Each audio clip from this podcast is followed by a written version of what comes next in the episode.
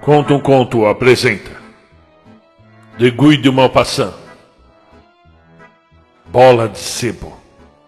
Narração: Marcelo Fávaro.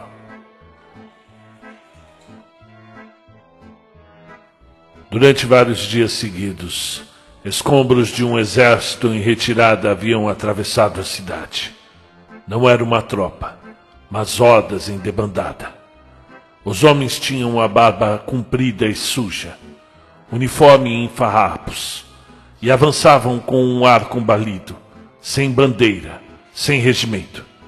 Todos pareciam arrasados, esfalfados, incapazes de um pensamento ou de uma iniciativa, caminhando apenas por hábito, e caindo de cansaço tão logo se detinham.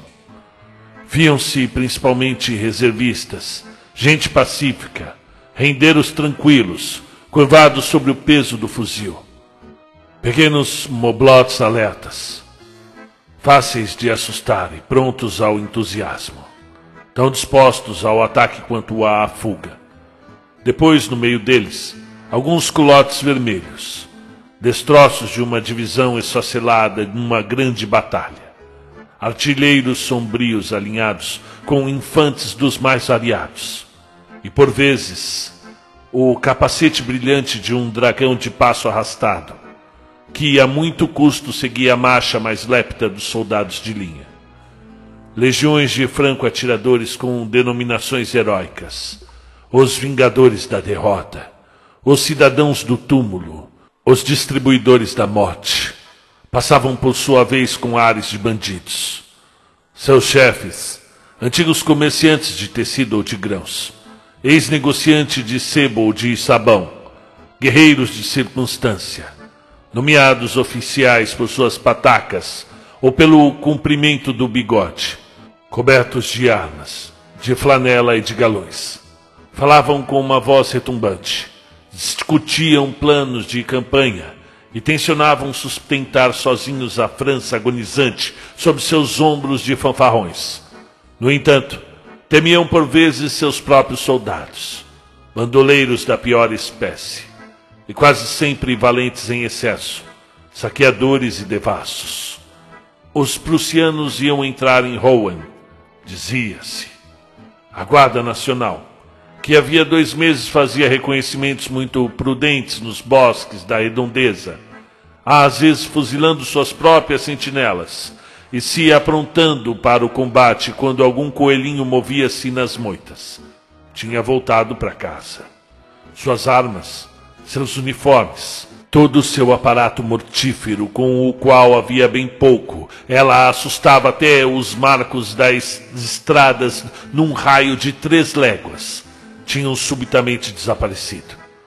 Os últimos soldados franceses acabavam, enfim, de atravessar o Sena para ganhar o Pont Aldemen, via Saint Severborg, Achar, e após todos eles, caminhava o general, desesperado, não podendo tentar nada com aqueles farrapos disparatados. Ele próprio desnorteado na grande derrocada de um povo acostumado a vencer e desastradamente batido, apesar de sua legendária bravura. Ele ia a pé, entre dois ordenanças. Depois uma calmaria profunda. Uma espera cheia de medo e de silêncio pairava sobre a cidade. Muitos burgueses barrigudos, desvirilizados pelo comércio, esperavam ansiosamente os vencedores, temendo que eles considerassem como arma seus espetos ou facões de cozinha. A vida parecia em suspenso, as lojas fechadas, a rua muda de quando em quando, algum habitante, intimado pelo silêncio, esgueirava-se ligeiro pelo costado das paredes. A angústia da espera fazia desejar a chegada do inimigo. Na tarde do dia que se seguiu à partida das tropas francesas, alguns ulanos, saídos não se sabe de onde, atravessaram a cidade às pressas. Depois, um pouco mais tarde, uma massa negra desceu a encosta de Saint Catherine enquanto duas outras vagas invasoras surgiam pelas estradas de Danetal e de Bois-Guilhem. As vanguardas das três corporações encontram-se precisamente ao mesmo tempo na praça da prefeitura.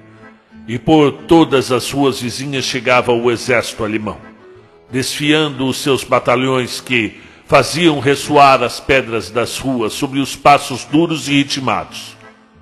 Gritos de comando numa voz desconhecida e gutural sabiam ao longo das casas, que pareciam mortas e desertas, enquanto por trás dos postigos fechados, olhos espreitavam aqueles homens vitoriosos, senhores da cidade, das fortunas e das vidas, por direito de guerra.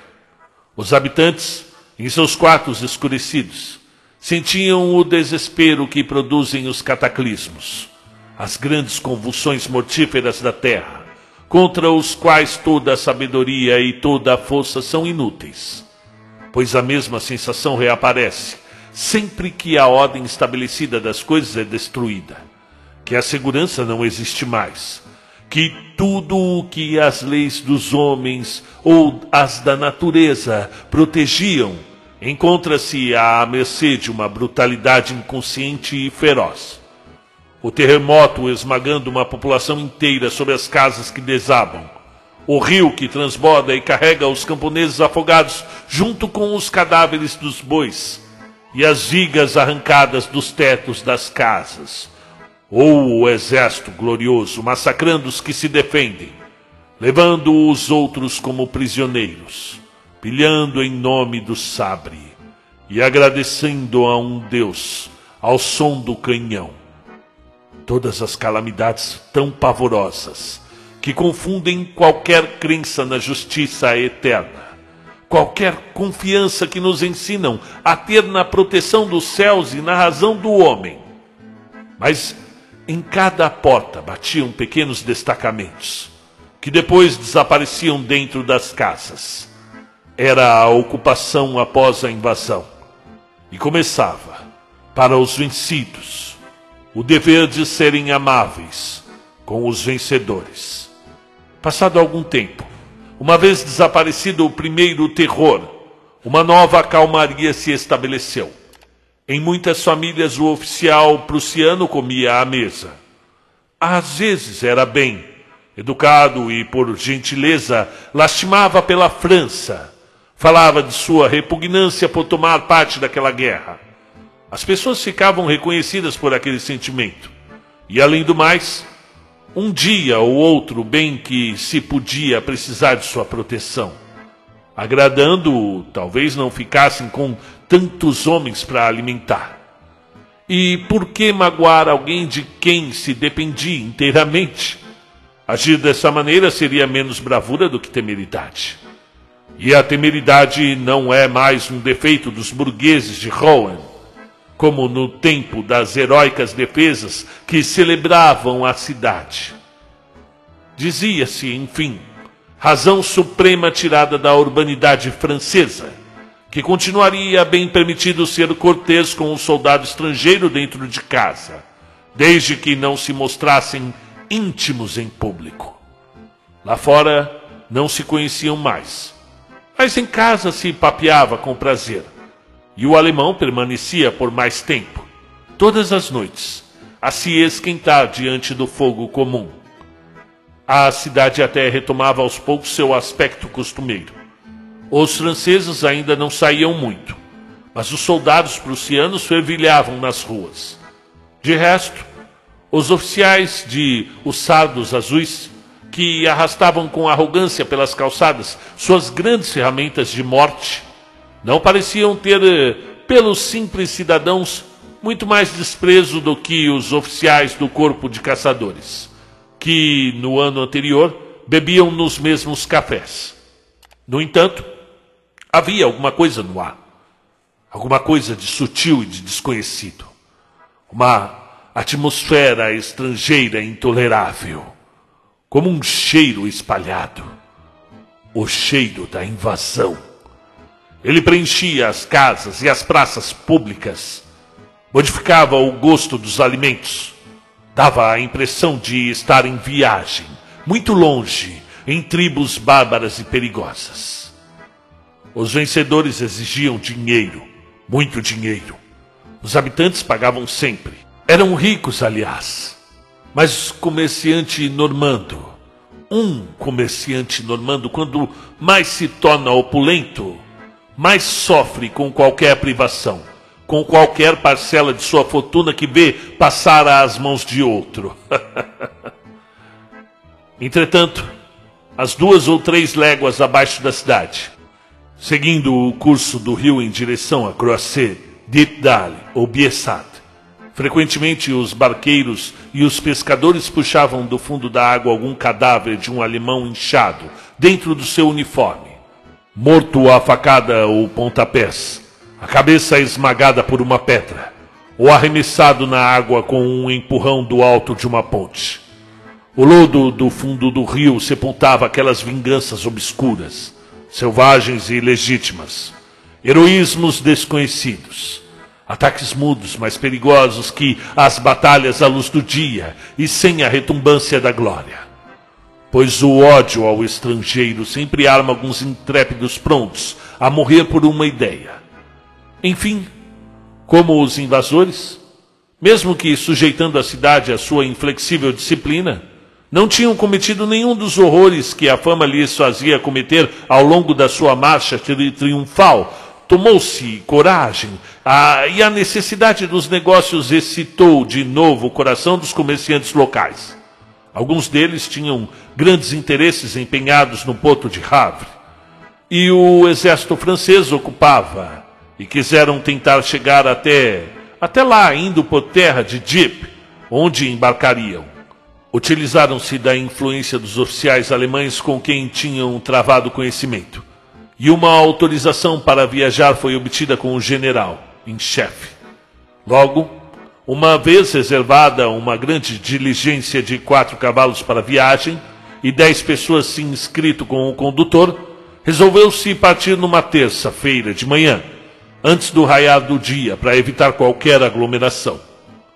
Havia já algum tempo que a geada tinha endurecido a terra, e na segunda-feira, perto das três horas, grandes nuvens escuras vindas do norte trouxeram a neve, que caiu sem interrupção durante toda a tarde e toda a noite. Às quatro e meia da manhã, os viajantes se reuniram no pátio do hotel da Normandia, onde deviam embarcar. Estavam ainda cheios de sono e tirintavam de frio sob suas mantas. Não se enxergava direito na escuridão, e o amontoado de pesadas roupas de inverno deixava todos aqueles corpos parecidos aos de padres obesos em suas longas sotainas. Mas dois homens se reconheceram. Um terceiro abordou-lhes e eles conversaram. Levo a minha mulher, disse um deles. A mesma coisa eu. Eu também. O primeiro acrescentou: Não voltaremos para Rowan. E se os prussianos se aproximarem do Havre, partiremos para a Inglaterra. De naturezas parecidas, todos tinham os mesmos projetos.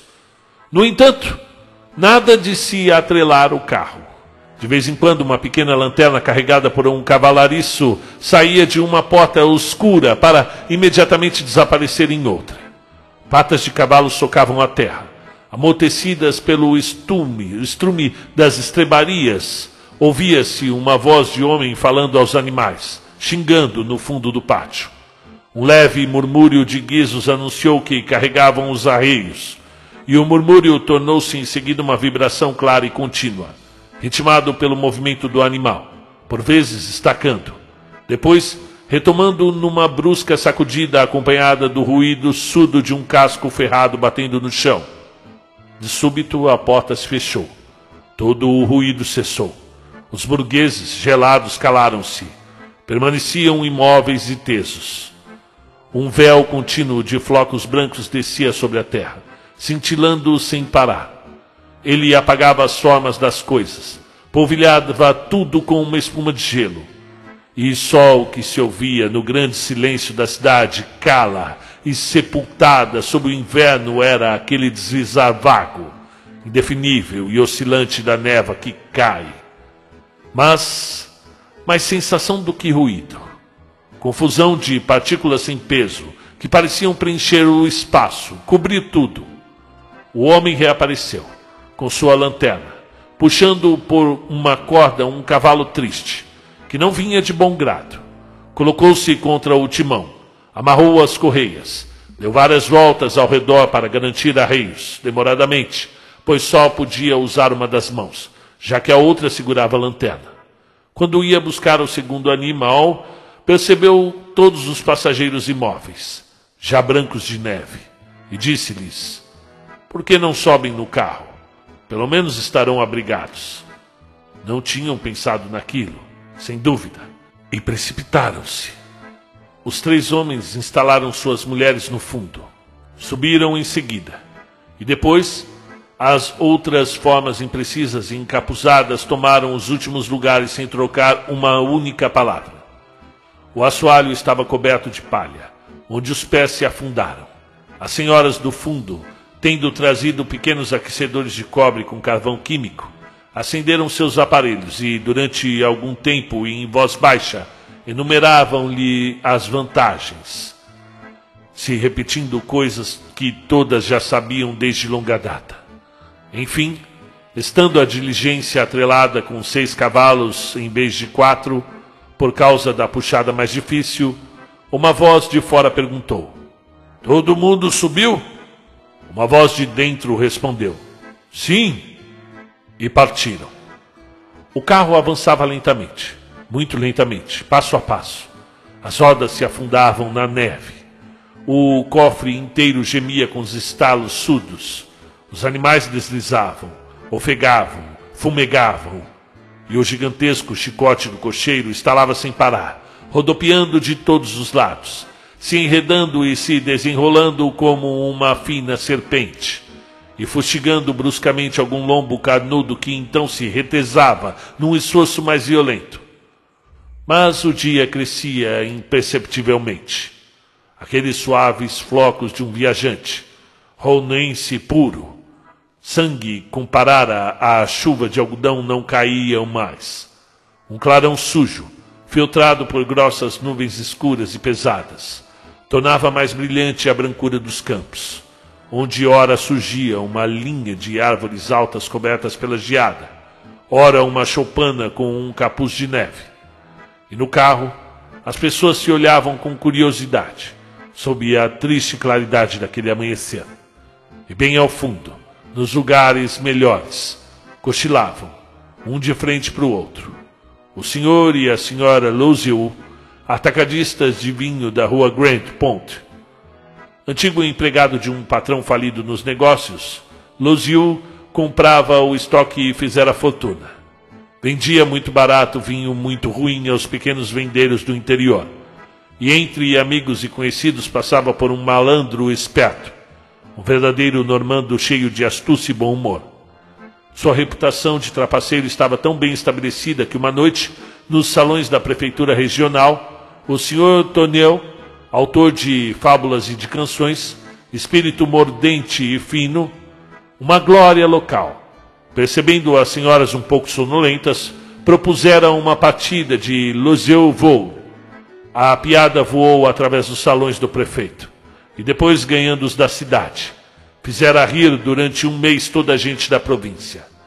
Losiot era, além disso, célebre por pregar peças de toda a natureza, por suas pilhérias, boas ou de mau gosto. E ninguém conseguia falar dele sem acrescentar imediatamente: Ele é impagável, esse Losiot. Baixinho, tinha uma barriga em forma de balão encimada por uma face corada entre duas costeletas grisalhas. Sua mulher grande, encorpada, resoluta, de voz forte e decisão rápida, era a ordem e a aritmética do estabelecimento comercial que ele animava com sua vivacidade prazenteira. Ao lado deles, postava-se, mais digno, pertencente a uma casta superior, o senhor Carré, Lamadon, um homem considerado, estabelecido no ramo do algodão, proprietário de três fiações, oficial da Legião de Honra e membro do Conselho Geral. E durante todo o período do Império permanecera chefe da oposição indulgente, só para lhe pagarem mais caro sua adesão à causa que combatia com armas corteses, conforme sua própria expressão. A senhora Carrela Amadon, muito mais jovem que o marido, permanecia a consolação dos oficiais de boa família enviados à guarnição de Rowan. Sentada diante do esposo, toda pequenina, toda engraçadinha, bonitinha, enovelada em suas peles, ela observava com um olhar consternado o lamentável interior do veículo. Seus vizinhos de banco, o conde e a condessa Hubert de Brevillers, portavam um dos nomes mais antigos e mais nobres da Normandia. O conde, velho fidalgo, semelhança natural com o rei Henrique IV, que, segundo uma lenda gloriosa para a família, engravidara uma dama de Brevillers, cujo marido, por causa disso, tornara-se conde e governador da província. Colega do Sr. Carrel Amadon, no Conselho Geral, o conde Hubert representava o partido oleanista no departamento. A história de seu casamento com a filha de um pequeno armador de Nantes resultara sempre um tanto misteriosa. Mas como a condessa tinha um aspecto muito distinto, recebia melhor do que ninguém e passeava até por ter sido amada por um dos filhos de Louis Philippe. Toda a nobreza lhe festejava, e o seu salão permanecia o primeiro da região, o único onde se conservava a velha galanteria, e cuja entrada era difícil. A fortuna dos Brevillers, toda em imóveis, atingia, diziam, 500 mil libras de renda. Aquelas seis pessoas compunham o fundo do veículo o lado da sociedade endinheirada, serena e forte, gente honesta, com autoridade, que tem religião e princípios. Por um estranho acaso, todas as mulheres encontravam-se no mesmo banco, e a condessa tinha ainda como vizinhas duas freiras, que debulhavam longos rosários murmurando o Pai Nosso e a Ave Maria. Uma era velha, com a face estragada pela varíola, como se tivesse recebido de bem perto uma metralha de chumbo em pleno rosto. A outra, muito frágil, tinha uma bela e combalida cabeça e um peito de tuberculosa carcomido por essa fé devastadora que faz os mártires e os iluminados. À frente das duas religiosas, um homem e uma mulher atraíam todos os olhares. O homem, bastante conhecido, era Cornudet, o democrata, o terror das gentes de bem. Havia vinte anos ele ensopava sua barba ruiva nos chopes de todos os cafés democratas.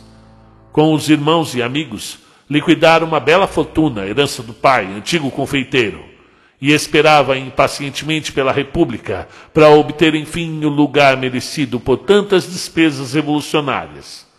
No quadro de setembro, vítima de uma brincadeira, talvez, ele se imaginara nomeado prefeito. Mas quando quis assumir as funções os contínuos, que acabaram com os únicos donos do lugar, negaram-se a reconhecê-lo.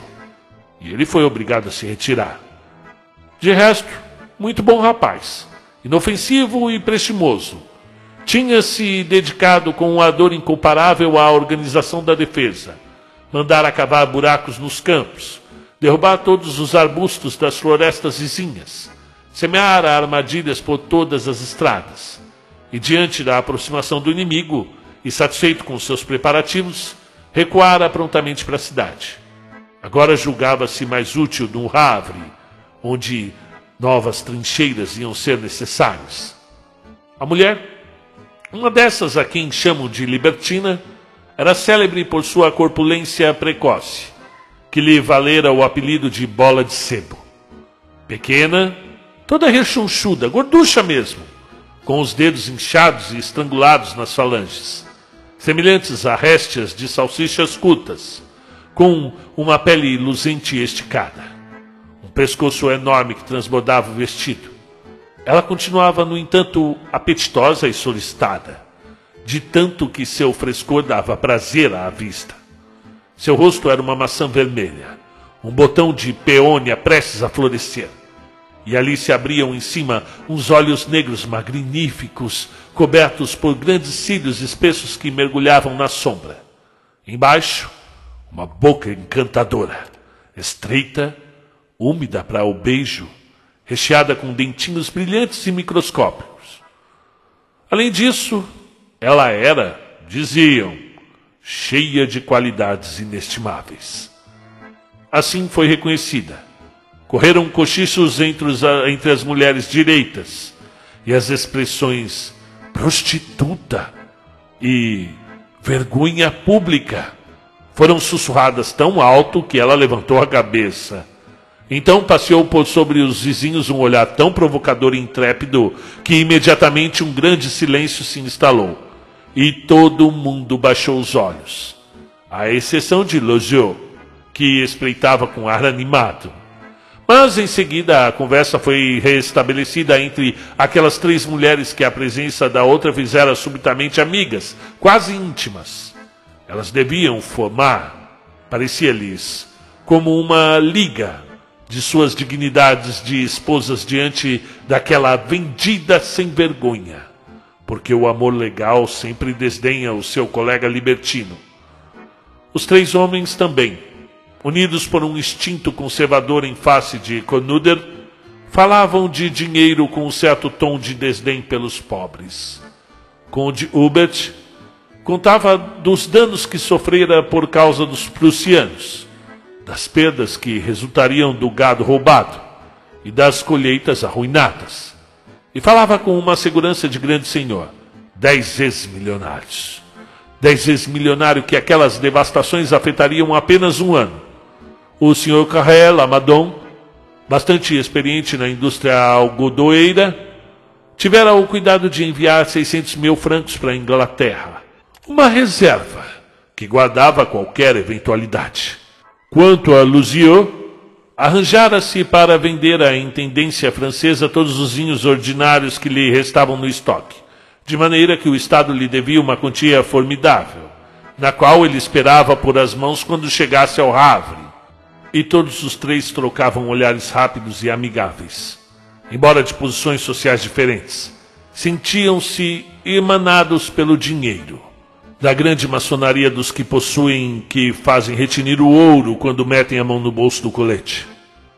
O carro seguia tão lentamente que às dez da manhã ainda não haviam percorrido quatro léguas. Os homens desceram três vezes para subir as encostas a pé. Começavam a inquietar-se pois deviam almoçar em todos, e já não tinham mais esperança de chegar lá antes da noite. Cada qual espreitava para enxergar alguma taberna à beira da estrada, quando a diligência se afundou no monte de neve, e foram necessárias duas horas para desatolá-la. A fome aumentava, confundia os espíritos, e nenhuma baiuca, nenhum boteco aparecia. O avanço dos prussianos e a passagem das tropas francesas esfomeadas tinham espantado os negócios. Os senhores correram às granjas da beira do caminho em busca de provisões, mas nem mesmo pão encontraram, pois o camponês, desconfiado, escondia suas reservas com medo de ser pilhado pelos soldados que, nada tendo para pôr na boca, tomavam a força o que encontravam pela frente. Perto de uma da tarde, Luziot afirmou que decididamente tinha um belo de um buraco no estômago. Todo mundo sofria como ele havia muito tempo, e a violenta necessidade de comer sempre crescente liquidara a conversa. E de vez em quando alguém bocejava, quase imediatamente o outro o imitava, e cada qual ao seu turno, segundo o caráter, a educação e a posição social, abria a boca com estardalhaço ou discretamente levando rápido a mão àquela cova escancarada de onde saía um vapor. Várias vezes Bola de Sebo se inclinou, como se procurasse alguma coisa embaixo da saia. Hesitava um segundo, olhava para os vizinhos, depois se punha outra vez direita tranquilamente. Os rostos estavam pálidos e crispados.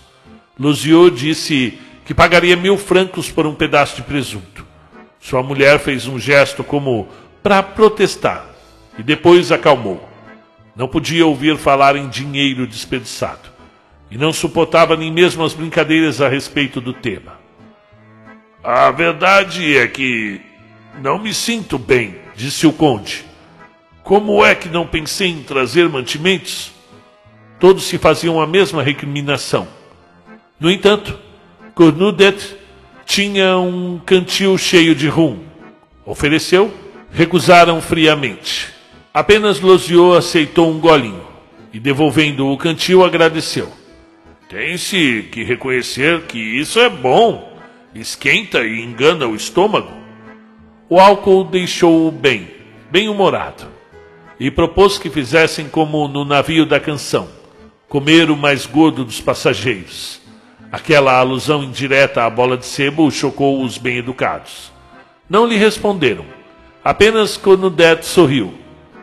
As duas freiras tinham parado de desfiar seus rosários e, com as mãos enfiadas nas mangas, mantinham-se imóveis, baixando obstinadamente os olhos, sem dúvida ofertando aos céus o sofrimento que lhes era enviado. Enfim, às três horas, quando o encontravam no meio de uma planura interminável, sem uma só aldeia à vista, Bola de Sebo se abaixou de repente e puxou debaixo do banco um grande cesto coberto por um guardanapo branco. Tirou primeiro um pratinho de faiança, uma fina taça de prata. Depois, uma grande terrina com dois frangos trinchados e conservados na própria gordura.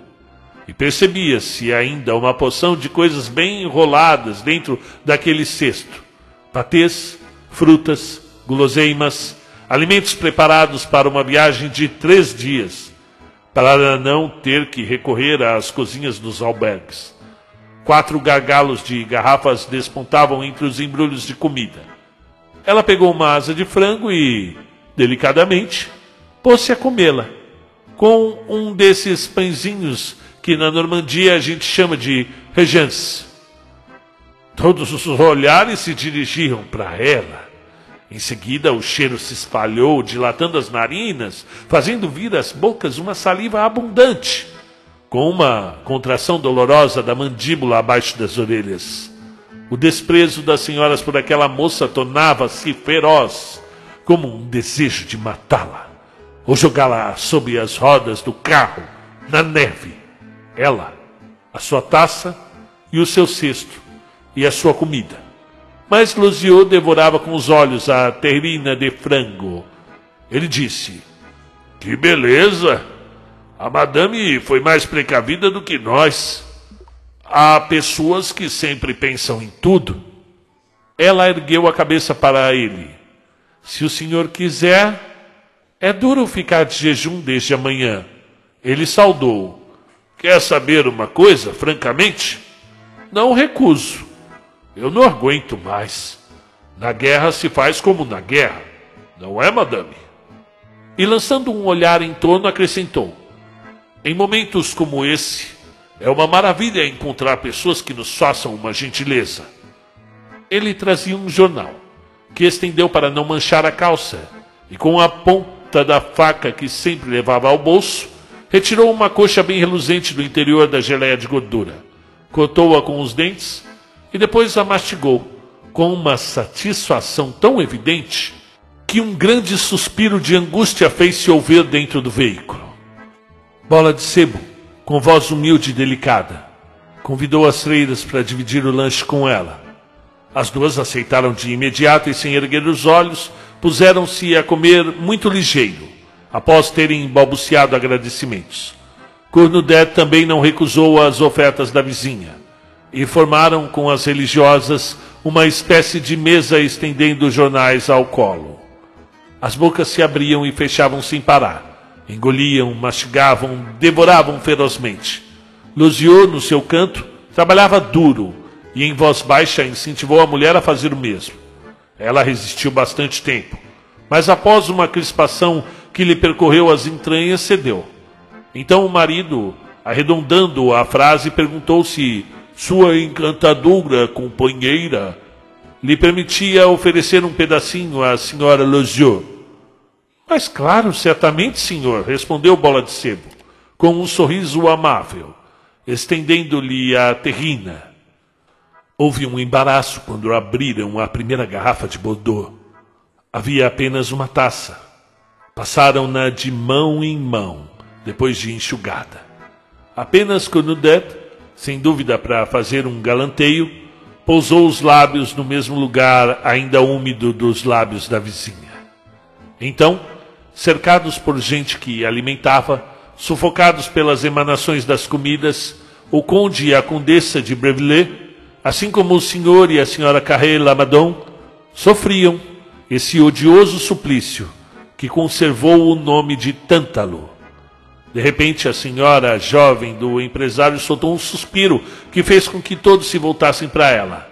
Estava tão branca quanto a neve lá fora. Seus olhos se fecharam, a cabeça pendeu. Tinha desmaiado. O marido, desorientado, pedia socorro a todos. Todos se descontrolavam.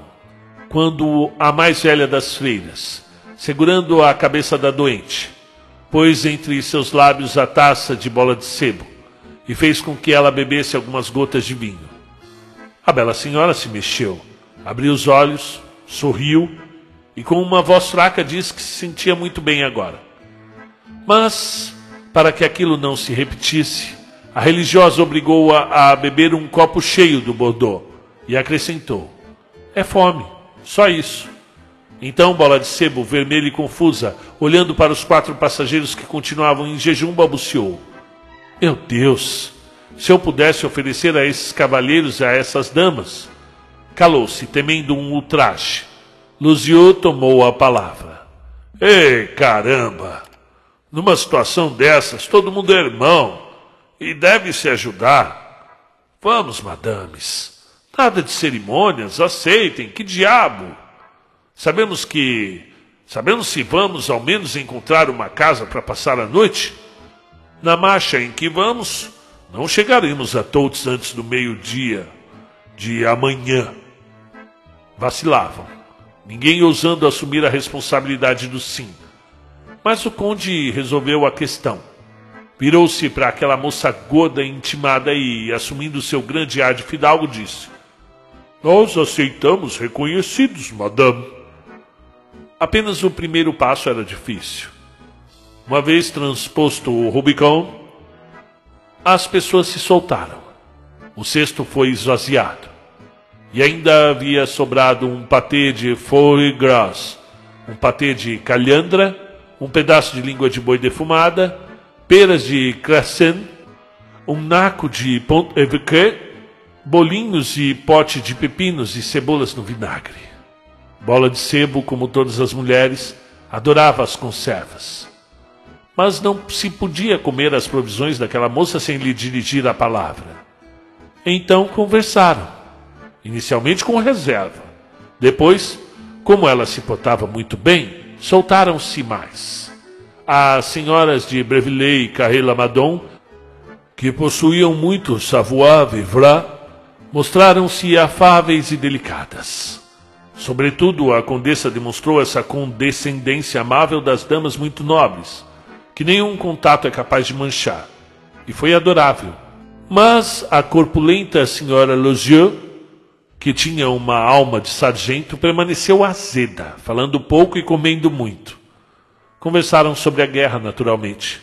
Relataram feitos horríveis dos prussianos, lances de bravura dos franceses, e todas aquelas pessoas que ali estavam a fugir renderam um tributo à coragem dos outros. Rapidamente começaram as histórias pessoais. E Bola de Sebo contou, com verdadeira emoção, com aquele calor nas palavras que por vezes as moças têm, desse tipo têm para exprimir os seus arrobos naturais. Como havia deixado Rowan, primeiro pensei que poderia ficar, disse tinha uma casa cheia de mantimentos e preferia alimentar alguns soldados a emigrar para não sei onde. Mas quando vi os tais prussianos, aquilo foi mais sorte do que eu. Ferveu-me o sangue e chorei de vergonha o dia inteiro. Ah, se eu fosse homem, via-os da minha janela, aqueles grandes porcos com seus capacetes pontudos e minha empregada me segurava as mãos para impedir-me de atirar-lhes os móveis por cima. E depois vieram uns para se alojar em minha casa. Então atirei-me à garganta do primeiro. Não são mais difíceis de estrangular do que qualquer outro. E teria acabado com aquele se não tivessem me puxado pelo cabelo. Fui obrigado a me esconder depois disso. E por fim, quando encontrei a oportunidade, fui embora. E aqui estou. Felicitaram-na bastante. Ela crescia na estima de seus companheiros de viagem, que não tinham se mostrado tão valentes. E Cornudet, escutando-a, conservava um sorriso aprovador e benevolente de apóstolo. Da mesma maneira, um padre escuta um devoto louvar o nome de Deus, pois os democratas barbudos têm o monopólio do patriotismo como homens de batina têm os da religião. Depois, ele falou em tom doutrinário, com a ênfase aprendida nas declarações coladas nas paredes todos os dias, e terminou com um pequeno trecho de eloquência, onde esfolava magistralmente aquele crápula do Bardinguet. Mas Imediatamente Bola de Sebo se ofendeu, pois era bonapartista. Ficou vermelha como um pimentão e gaguejando indignada. Queria ter visto vocês no lugar dele. Vocês todos. Isso é que teria sido bonito. Ah, sim. Vocês é que traíram esse homem. Se fôssemos governados por vagabundos como vocês, a única coisa a fazer seria ir embora da França. Cornudete impassível Conservava um sorriso desdenhoso e superior, mas percebia-se que os palavrões não tardariam. Quando o conde se interpôs e acalmou, não sem custo, a moça exasperada, proclamando com autoridade que todas as opiniões sinceras eram respeitáveis. Entretanto, a condessa e a empresária, que traziam na alma o ódio irracional das pessoas de bem pelas coisas da República e aquela instintiva ternura que todas as mulheres alimentam pelos governos despóticos e de penacho, sentiam-se, mesmo a contragosto, atraídas por aquela prostituta cheia de dignidade, cujos sentimentos se pareciam tanto com os dela. O cesto estava vazio. Entre dez tinham-no esgotado sem dificuldade, lamentando que não fosse maior. A conversa continuou por mais algum tempo, um pouco esfriada, no entanto, após terem comido. A noite caía. A escuridão pouco a pouco tornava-se profunda, e o frio, mais sensível durante a digestão, causava arrepios em bola de sebo, apesar de sua gordura.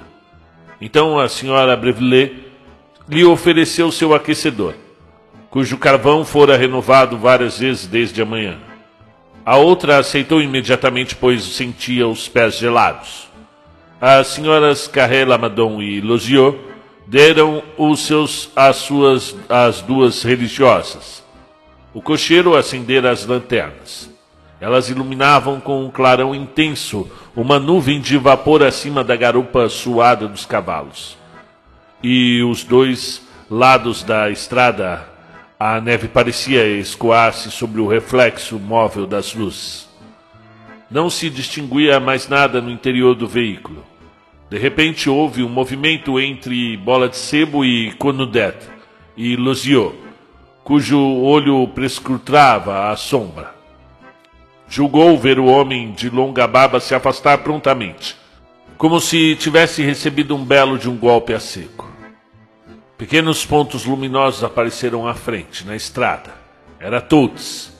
Tinham rodado durante onze horas, o que, com as duas horas de repouso feitas em quatro tempos para que os cavalos pudessem respirar e comer um pouco de aveia, perfaziam 14.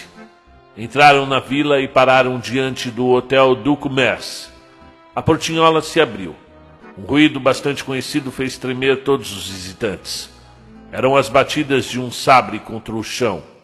Em seguida, a voz de um alemão gritou alguma coisa. Embora a diligência estivesse parada, ninguém descia, como se esperassem um massacre à saída. Então o condutor apareceu, carregando na mão uma das lanternas, que subitamente iluminou até o fundo do carro as duas filas de rostos assustados, cujas bocas estavam abertas e os olhos arregalados de surpresa e pavor. Em plena luz, ao lado do cocheiro, estava um oficial alemão, um rapaz alto, excessivamente magro e louro, apertado em seu uniforme como uma jovem em seu corpete, e com um boné chato e olhado posto de través. o que lhe dava ares de um porteiro de hotel inglês. Seu bigode desmesurado, com pelos compridos e retos, que se adeu, adelgas, aldegaçava indefinitivamente dos dois lados e terminava em um só fio louro, tão fino que não se via o final. Parecia pesar nos cantos da boca e repuxar a bochecha, imprimindo aos lábios uma prega descaída. Num francês de alsaciano, convidou os passageiros a sair, dizendo num tom áspero: Vocês querem tecer tramas e cavaleiros? As duas freiras obedeceram primeiro, com uma docilidade de santas mulheres habituadas a todas as submissões. O conde e a condessa apareceram logo depois, seguidos do empresário e sua mulher.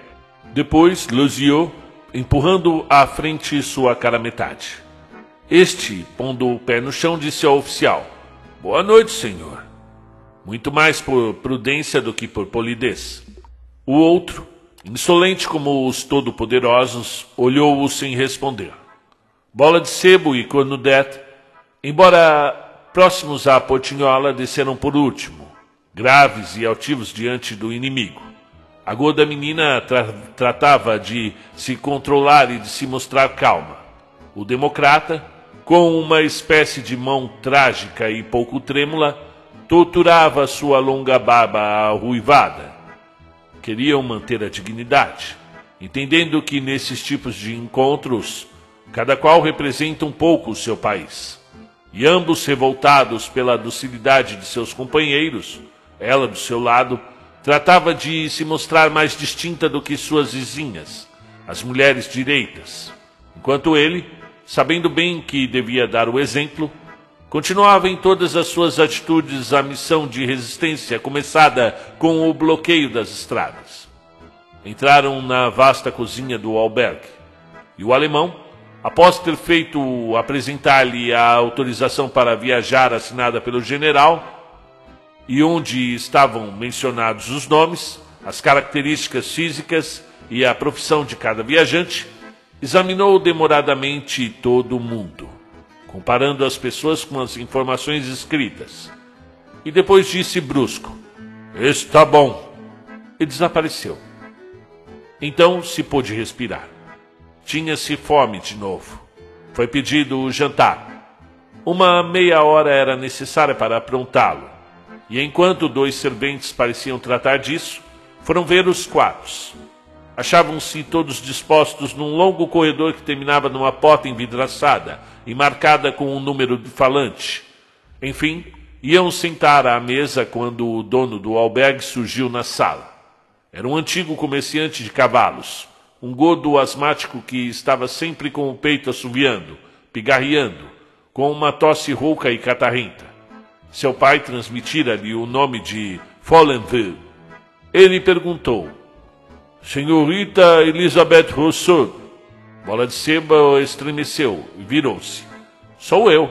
Mademoiselle, o oficial prussiano deseja lhe falar imediatamente.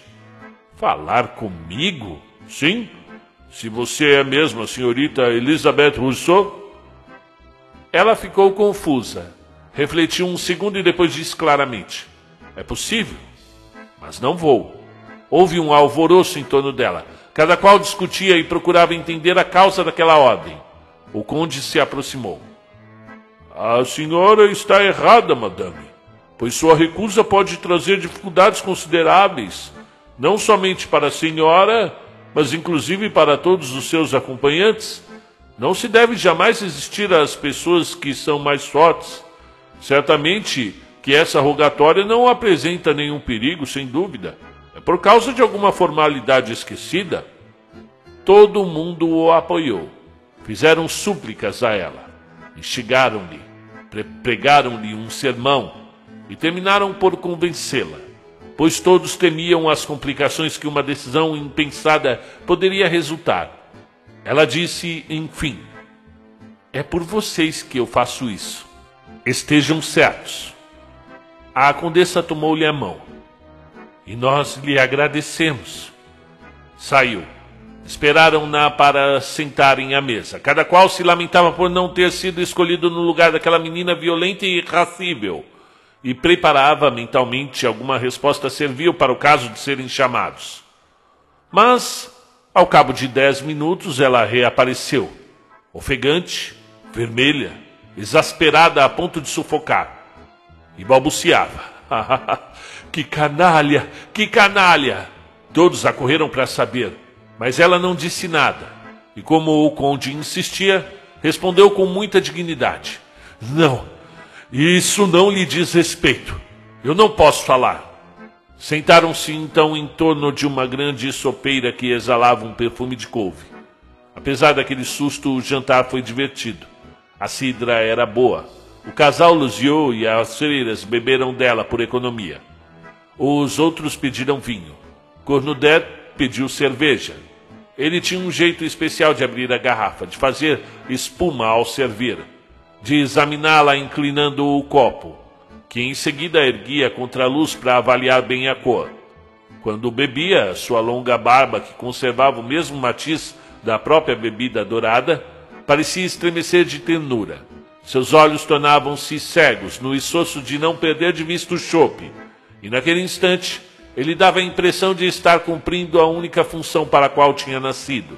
Dizia que criava em seu espírito uma aproximação de e uma espécie de afinidade entre duas grandes paixões que ocupavam toda a sua vida: a cerveja e a revolução. E certamente não podia degustar uma sem pensar na outra. E o senhor e a senhora Follenville jantaram bem na ponta da mesa o homem arquejando como uma locomotiva estrupiada. Tinha demasiada dificuldade no peito para poder falar enquanto comia. Mas a mulher não se calava nunca. Contou todas as suas impressões da chegada dos prussianos, o que faziam, o que diziam, execrando-lhes. Primeiro porque custavam-lhe dinheiro, e depois porque tinham dois filhos no exército. Dirigia-se principalmente à condessa, lisonjeada por conversar com uma dama daquele naipe. Depois baixava a voz para falar as coisas mais delicadas, e de vez em quando seu marido a interrompia. Seria melhor se se calasse, Madame Follanville. Mas ela não dava a mínima importância e continuava: Sim, madame, essa gente só o que faz é comer batata com carne de porco, e depois é carne de porco com batata. E não vá pensar que são limpos. Ah, não. Fazem porcaria em todos os cantos. Desculpe o termo, mas é isso. E se a senhora os visse fazer o exercício deles durante horas e horas, todos os dias, ficam todos ali num campo e andam para frente, andam para trás, e vira para lá e vira para cá. Se pelo menos cultivassem a terra, ou trabalhassem nas estradas lá do país deles, mas não, madame. Essa soldadesca aí, isso ninguém aproveita. E o pobre do povo ainda tem que alimentá-los. Para quê? Para que não aprendam outra coisa? Só fazem massacrar. Não passo de uma velha sem educação, concordo. Mas quando vejo como estragam a saúde a patear da manhã à noite, só penso cá comigo. Quando a gente que faz tanta descoberta que pode ser útil, tem que ter esses outros que se esforçam tanto para serem maus. Francamente, não é uma abominação isso de matar as pessoas? Que seja prussiano, ou inglês, ou então polonês ou francês, se a gente se vinga de alguém que nos prejudicou, é ruim, pois nos condenam. Mas quando exterminam nosso filho a tiro de fuzil como se fossem perdizes, aí é bom? Sim, pois dão-se condecorações aos que mais liquidam. Hã, não veja bem, madame. Nunca vou entender isso. Quando Ded levou, levantou a voz. A guerra é uma barbárie quando se ataca um vizinho pacífico. É um dever sagrado quando se defende a pátria. A velha mulher baixou a cabeça. Sim, quando a gente se defende é outra coisa, mas antes, não seria melhor matar todos os reis que fazem isso por puro prazer? O olhar de Conudete se inflamou. Bravo, cidadã!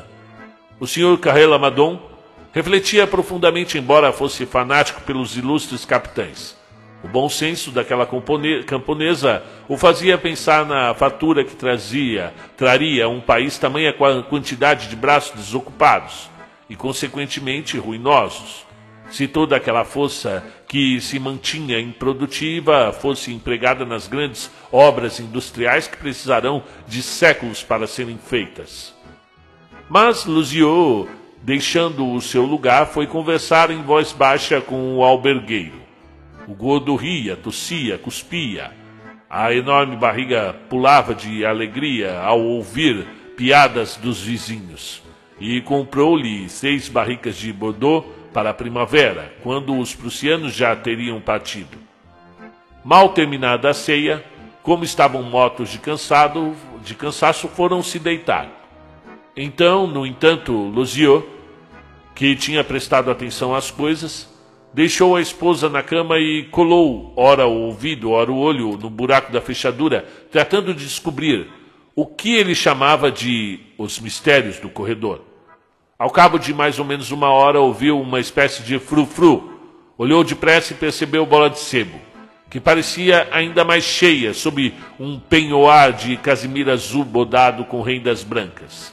Trazia um castiçal na mão e se dirigia ao número redondo do fundo do corredor.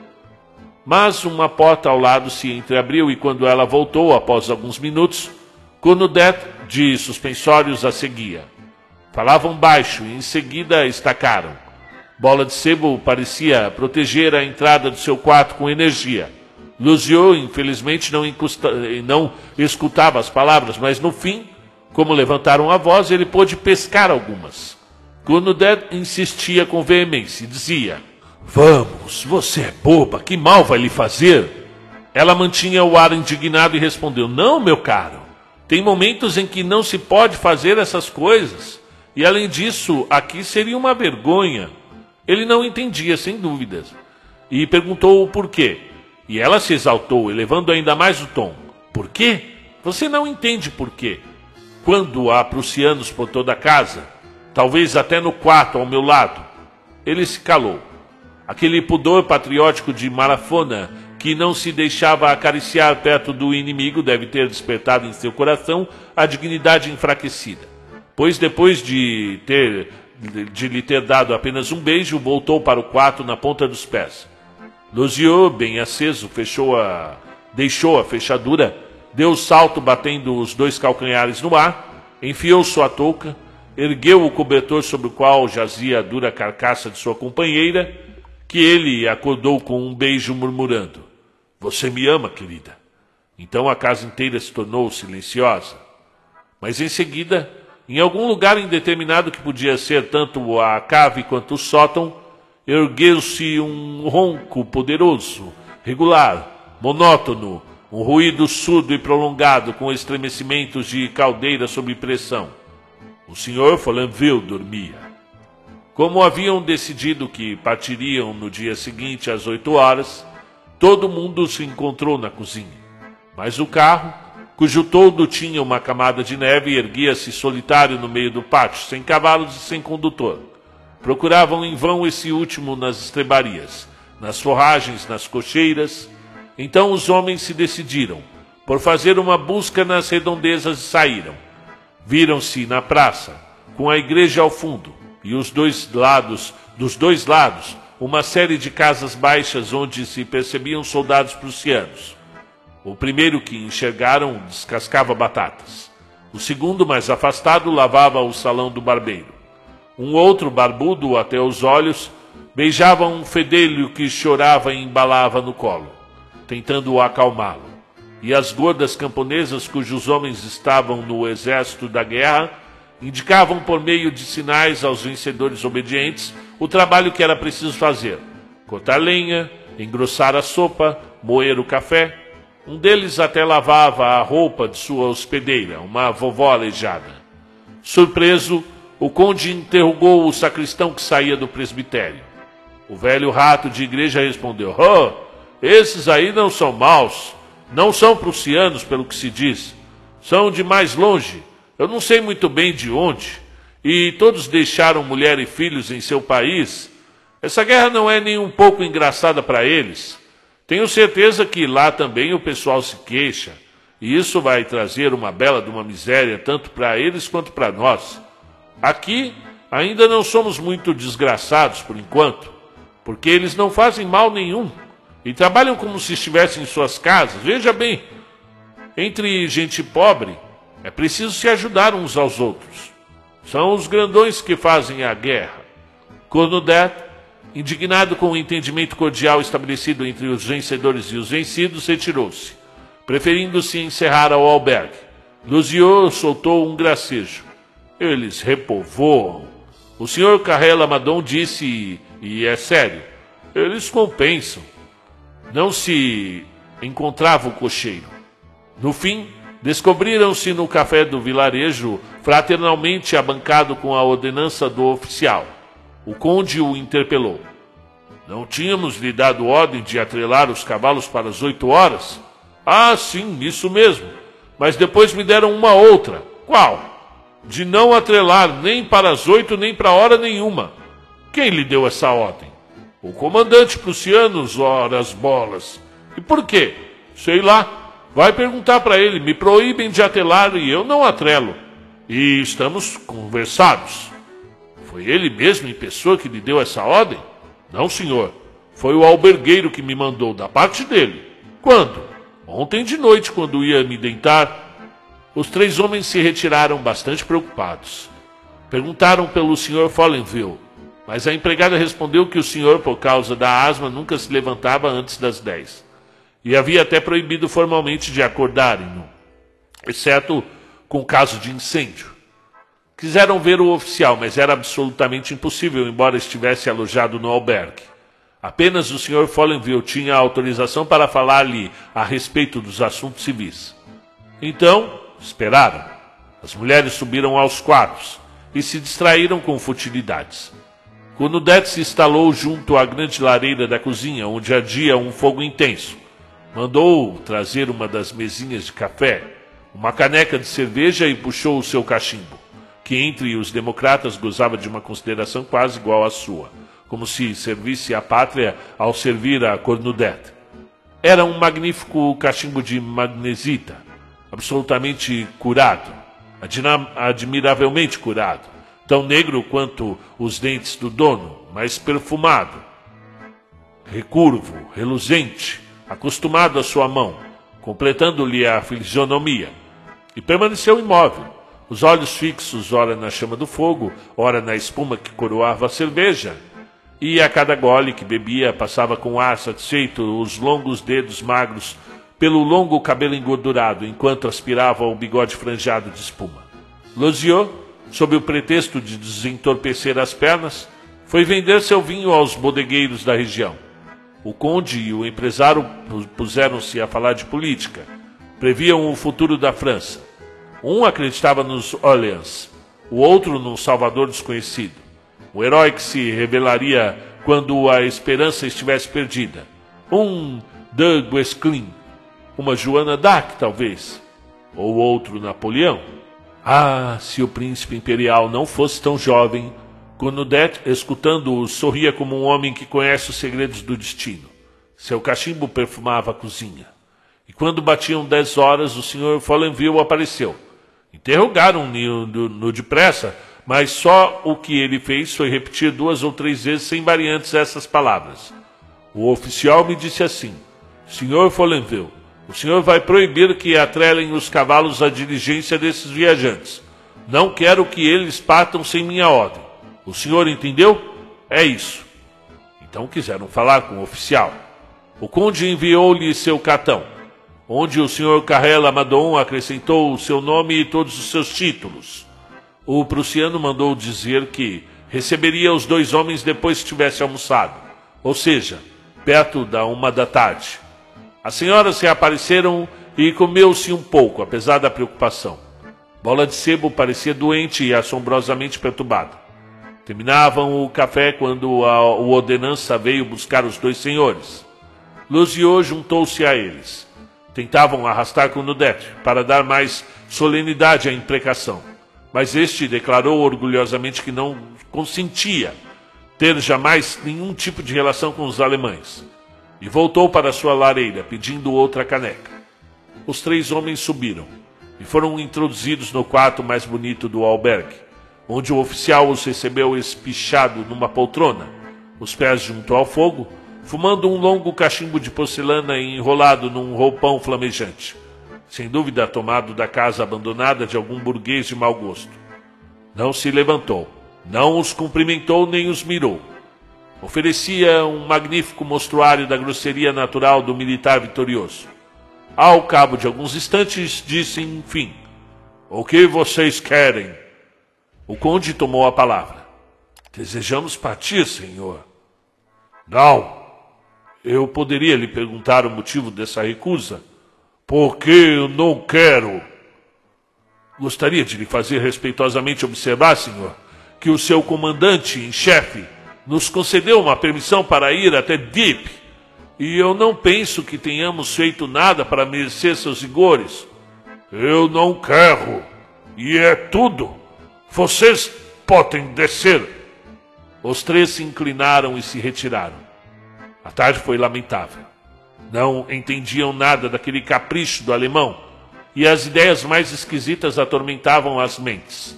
Todo mundo se deteve pela cozinha e discutiam sem parar, imaginando essas coisas inverossímeis.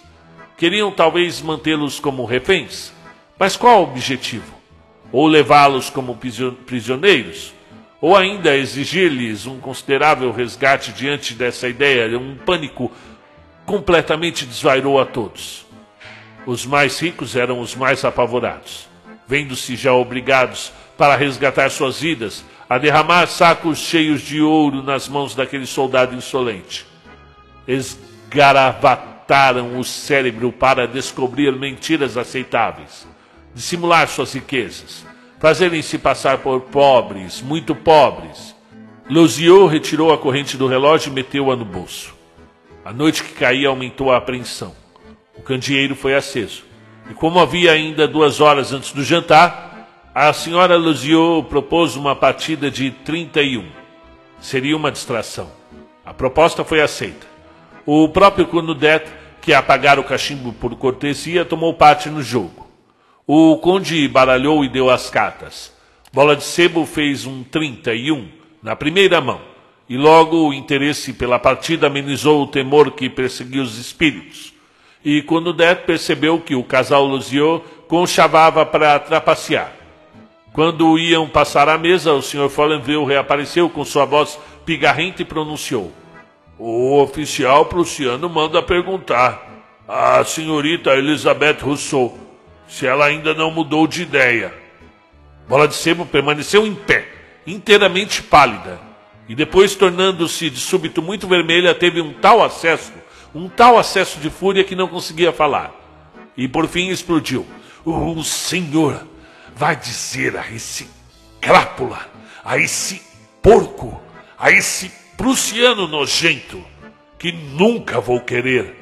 O senhor entendeu bem? Nunca, nunca, nunca.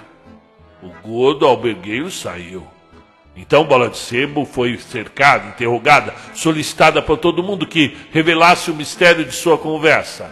Primeiro ela resistiu, mas a exasperação logo venceu. O que ele quer? O que ele quer? Ele quer dormir comigo, gritou. Ninguém se escandalizou com a palavra, tão viva foi a indignação. Quando Det quebrou seu copo ao pousá-lo violentamente sobre a mesa. Era um clamor de reprovação àquele mercenário vil, um sopro de cólera, uma união de todos para a resistência, como se tivesse impedido a cada um deles uma parte, uma parte do sacrifício exigido dela. O conde declarou com repulsa que esse tipo de gente se comportava à maneira dos antigos bárbaros. As mulheres, principalmente, manifestaram uma comiseração enérgica e caridosa com bola de sebo. As freiras, que apareciam apenas à hora das refeições, baixaram a cabeça e nada disseram.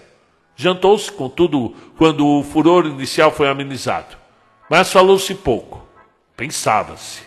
As senhoras se retiravam cedo e os homens, enquanto fumavam, é, organizaram um cateio, um cateio ao qual foi convidado o Sr. Follenville.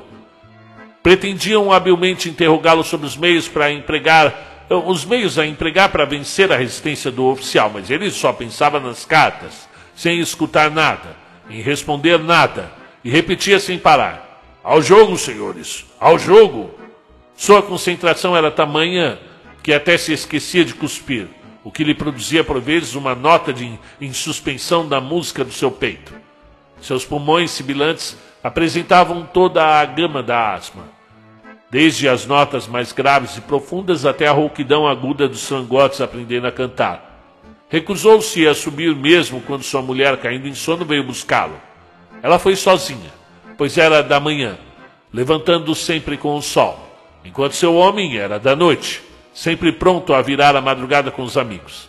Ele gritou para ela: Põe minha gemada perto do fogo, e voltou ao jogo. Quando os outros viram que dali não conseguiriam nada, disseram que estava na hora e cada qual se dirigiu para sua cama. E no dia seguinte, mais uma vez se levantaram cedo com a vaga esperança, um desejo maior de ir embora. Um terror do dia que teriam de passar naquele horrível e miserável albergue. Os cavalos continuavam na estrebaria. O cocheiro permanecia invisível. Por falta do que fazer, foram rodar em torno do veículo. O almoço foi triste. E se havia criado uma espécie de frieza em relação à bola de sebo, pois à noite, que é boa conselheira, modificava um pouco os juízes. Agora, quase a queriam mal, por não ter ido encontrar o prussiano em segredo, a fim de arranjar ao amanhecer uma boa surpresa aos companheiros. O que de mais simples? Quem, aliás, ia ficar sabendo? O... Ela poderia ter salvo as aparências mandando dizer ao oficial que ficara com a pena da desgraça dos outros. Para ela aquilo tinha tão pouca importância mas ninguém ainda confessava tais pensamentos. À tarde, como morriam de tédio, o conde propôs um passeio nos arredores do vilarejo. Cada qual se agasalhou com cuidado e o pequeno grupo partiu, exceto Cornudete, que preferia ficar junto ao fogo, e as freiras, que passavam seus dias na igreja ou na residência do vigário. O frio, cada dia mais intenso, castigava cruelmente nariz e orelhas. Os pés se tornavam tão doloridos que a cada passo era um suplício.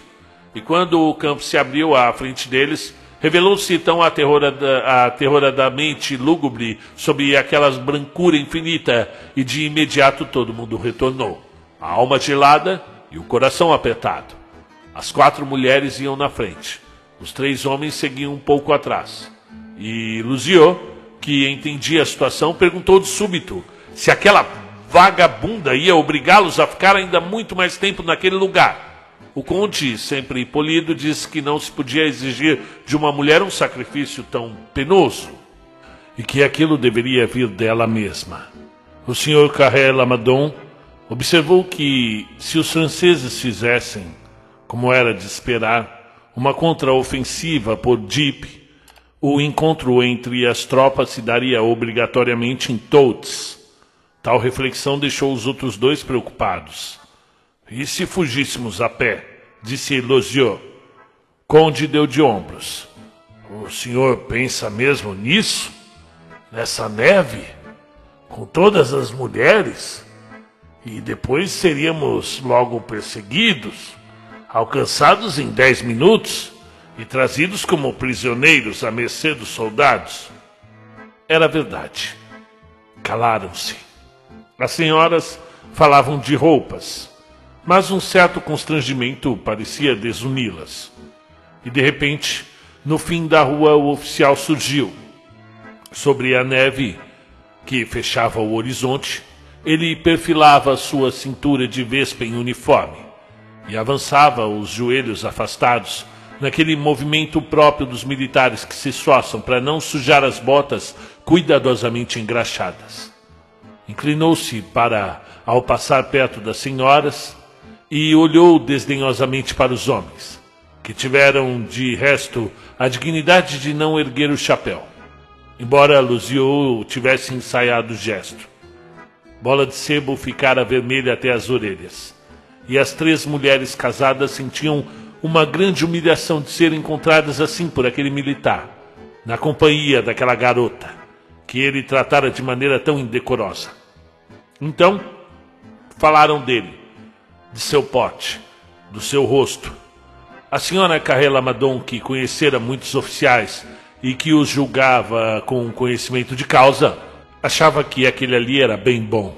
Até lamentava que não fosse francês, porque daria um belo sardo, por quem todas as mulheres de certo enlouqueceriam. Uma vez de volta ao albergue, não sabiam mais o que fazer. Palavras azedas, inclusive, foram trocadas a propósito de coisas insignificantes. O jantar silencioso durou pouco tempo, e cada um subiu para o seu quarto, esperando dormir para matar o tempo. No dia seguinte, desceram com rostos cansados e corações exasperados. As mulheres mal falavam com bola de sebo. Um sino repicou. Era para um batizado. A Goducha tinha um filho criado por uns camponeses de Ivetod. Não via nem mesmo uma vez por ano, e nunca lembrava dele. Mas o pensamento naquele em que seguida iam batizar lançou-lhe na alma uma súbita violência ternura pelo seu, e ela quis absolutamente assistir à cerimônia.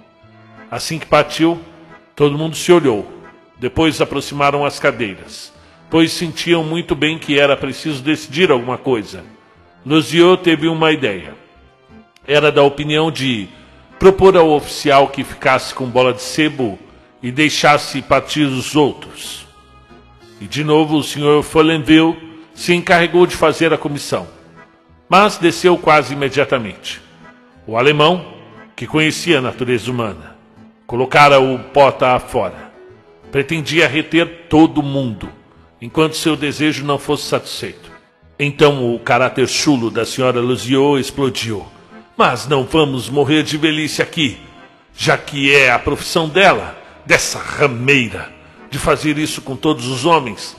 Então acho que ela tem o direito de recusar um e não recusar outro. Pense um pouco. Essa aí pegou tudo que encontrou em Rowan, até os cocheiros. Sim, senhora, o cocheiro da prefeitura. Seu muito bem ele compra o vinhozinho lá da minha loja. E agora, que se trata de nos livrar de uma boa, ela se faz de presumida essa lambisgoia. Acho que ele faz muito bem esse oficial. Anda privado talvez há muito tempo, e sem dúvida que ele teria preferido a nós três, mas não, ele se contenta com aquela que é de todo mundo. Respeita as mulheres casadas. Pensem bem, ele é o chefe. Bastava dizer: eu quero, e podia nos pegar à força com os seus soldados. As outras duas sentiram um pequeno arrepio, e os olhos da bela senhora Carré Lamadon piscaram, e estava um pouco pálida, como se sentindo já pega à força pelo oficial. Os homens que discutiam a apate aproximaram-se. Furioso, Losieux queria entregar aquela miserável, pés e mãos atadas, ao inimigo. Mas o conde, filho de três gerações de embaixadores e dotado de um físico de diplomata, era partidário da habilidade. Seria preciso convencê-la, disse. Então conspiraram. As mulheres se juntaram. O tom de voz baixou e a discussão se generalizou. Cada uma dando sua opinião, o que de resto era bastante conveniente as senhoras, sobretudo, encontravam certas delicadezas de fórmulas, expressões encantadoras e cheias de sutilidade para dizer as coisas mais escabrosas, e um estrangeiro não teria entendido nada. Tamanhas eram as precauções de linguagem. Mas com uma leve camada de pudor a qual se cobre toda mulher de sociedade resguarda apenas a superfície, elas se deleitavam naquela aventura brejeira.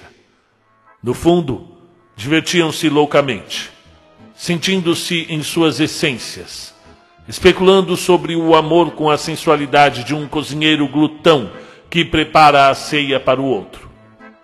A alegria voltou por si mesma, tão engraçada lhes parecia a história no fim das contas. O conde arriscou algumas brincadeiras um pouco mais ousadas, mas tão benditas que provocavam risos. Por sua vez, Luziot soltou algumas piadas mais fortes, que não chocaram ninguém. E o pensamento expresso rudemente por sua mulher dominava todos os espíritos. Já que era a profissão dela, aquela moça, por que se recusaria mais àquele do que o outro? A gentil senhora Carrela Madon Parecia mesmo pensar que no seu lugar recusaria menos aquele do que o outro. Prepararam o cerco longamente, como se visassem uma fortaleza. Cada qual decidiu sobre que papel desempenharia, argumentos nos quais se apoiaria, manobras que deveria executar. Acertaram o plano de ataque, os estratagemas para empregar as surpresas do assalto, para forçar aquela cidadela viva a receber o inimigo. Curnuded, no entanto, permanecia parte, completamente alheio ao caso. Estavam tomados por uma concentração tão profunda que não ouviram Bola de Sebo voltar. Mas o conde assoviou um ligeiro psiu, que todos, se, todos os olhos se ergueram. Ela estava ali. Calaram-se bruscamente. E de início um certo embaraço impediu que lhes falassem. A condessa mais flexível às duplicidades dos salões, perguntou: Então, estava divertido esse batizado? A Goducha, ainda emocionada, relatou tudo, e as pessoas e as expressões e até a decoração da igreja, e acrescentou: É tão bom rezar de vez em quando. Entretanto, até a hora do almoço, as senhoras se contentaram em ser amáveis com ela, para aumentar a confiança e a receptividade dos seus conselhos Assim que sentaram à mesa, começaram a abordagem. Primeiro foi uma vaga conversa sobre abnegação. Citaram exemplos antigos, Judite e Holofernes. E depois, sem nenhuma razão, Lucrécia com cestos. Cleópatra fazendo passar por sua cama todos os generais inimigos e ali submetendo-os a uma servidão de escravos. Então desciou-se uma história fantasiosa nascida da imaginação daqueles milionários ignorantes, em que as habitantes de Roma iam a Capua para fazer Aníbal dormir em seus braços e com ele seus imediatos e as falanges de mercenários. Citaram todas as mulheres que detiveram conquistadores, que fizeram de seus corpos um campo de batalha, um meio de dominação, uma arma que venceram criaturas hediondas e detestáveis, utilizando-se de heróicos afagos, e que sacrificaram suas castidades por vingança e devoção. Falou-se até, de forma dissimulada, dessa inglesa de prestigiosa família que se deixa que se deixara inocular uma horrível e contagiosa doença para transmiti-la a Bonaparte, salvo milagrosamente por uma fraqueza súbita no momento do encontro fatal. E tudo aquilo foi contado de maneira discreta e conveniente, onde por vezes rompia um entusiasmo premeditado para excitar a emulação. E por fim, poder-se-ia acreditar que o único papel da mulher aqui na terra era um perpétuo sacrifício de sua pessoa, um abandono contínuo aos caprichos da soldadesca as duas freiras pareciam não escutar, perdidas em pensamentos profundos. Bola de sebo nada dizia. Durante toda a tarde deixaram-na refletir, mas em vez de chamarem-na de senhora, como até então o faziam, diziam simplesmente senhorita, sem que ninguém soubesse bem o porquê, como se quisessem fazê-la descer um grau na estima que havia escalado, fazê-la sentir sua vergonhosa situação. E no momento em que serviram a sopa, o senhor Falenville reapareceu repetindo a frase da véspera. O oficial prussiano manda perguntar à senhorita Elizabeth Rousseau se ela ainda não mudou de ideia. Bola de Sebo respondeu secamente: Não, senhor. Mas no jantar a coalizão enfraqueceu. Losieux soltou três frases infelizes. Todos botaram os bofes para fora na tentativa de descobrir novos exemplos, mas nada encontravam. Foi tudo. Foi quando a condessa, sem premeditação talvez, experimentando uma vaga necessidade de prestar homenagem à religião, interrogou a mais velha das freiras sobre os grandes feitos da vida dos santos. Ora, muitos tinham cometido atos que a nossos olhos seriam crimes mas a igreja absolve facilmente essas faltas quando cometidas para a glória de Deus ou para o bem do próximo. Era um argumento poderoso. A condessa se aproveitou. Então, ou por um desses acordos tácitos, dessas complacências veladas em que sobressai aquele que veste um hábito eclesiástico, ou simplesmente pelo efeito de uma feliz falta de inteligência, de uma providencial besteira. A velha religiosa trouxe à conspiração um formidável apoio. Julgavam-na tímida. Ela se mostrou audaciosa, verborrágica e violenta. Aquela ali não era perturbada pelas consciências, sem escrúpulos. Achava muito natural o sacrifício de Abraão. Também ela teria imediatamente matado pai e mãe diante de uma ordem vinda do alto. Em nada, em sua opinião, podia desagradar o Senhor quando a intenção era louvável. A condessa, aproveitando-se da autoridade sagrada de sua inesperada cúmplice, levou-a a fazer uma paráfrase edificante neste axioma moral. O fim justifica os meios. Interrogava-a. Então, irmã, a senhora pensa que Deus aceita todos os caminhos e perdoa o ato quando o motivo é puro? Ora, quem poderia duvidar disso, madame? Uma ação condenável muitas vezes se torna meritória pela ideia que a inspira. E continuavam assim, deslindando as vontades de Deus, prevendo suas decisões, fazendo-o se interessar em coisas que na verdade não lhe diziam muito a respeito. Tudo aquilo era dissimulado, hábil, discreto, mas cada palavra daquela santa mulher encapuchada abria uma brecha na resistência aferrada da cortesã. E depois a conversa se desviando um pouco, a mulher dos rosários pendentes falou dos conventos de sua ordem, de sua superiora, dela própria e de sua delicada companheira, a querida irmã Saint Nicephore. Tinham-nos chamado ao Havre para cuidar de centenas de soldados atingidos pela varíola. Ela os descreveu, aqueles miseráveis. Deu detalhes da doença e enquanto eram detidas a meio caminho por causa dos caprichos daquele prussiano, um grande número de franceses que talvez elas pudessem salvar ia morrer. Era sua especialidade cuidar de militares. Tinha estado na Crimeia, na Itália, na Áustria, e ao relatar suas campanhas, revelou-se de repente uma daquelas religiosas de bota e fada, que parecem feitas para seguir os acampamentos recolher os feridos das esteiras da batalha e, melhor do que um comandante, domar com uma só palavra os soldados mais mercenários e indisciplinados. Uma verdadeira irmã Rataplan, cuja cara destroçada, crivada de inumeráveis buracos, era mais uma imagem das devastações da guerra. Ninguém disse nada depois dela. Tão formidável parecia o efeito.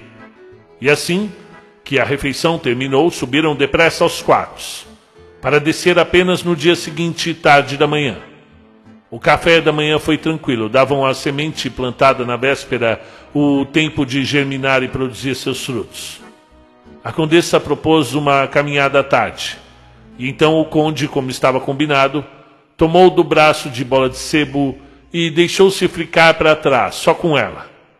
Falhou-lhe naquele tom familiar, paternal um pouco desdenhoso, que os homens ajuizados empregam com as garotas, chamando-a de minha filhinha, tratando-a do alto de sua posição social e de sua indiscutível honradez.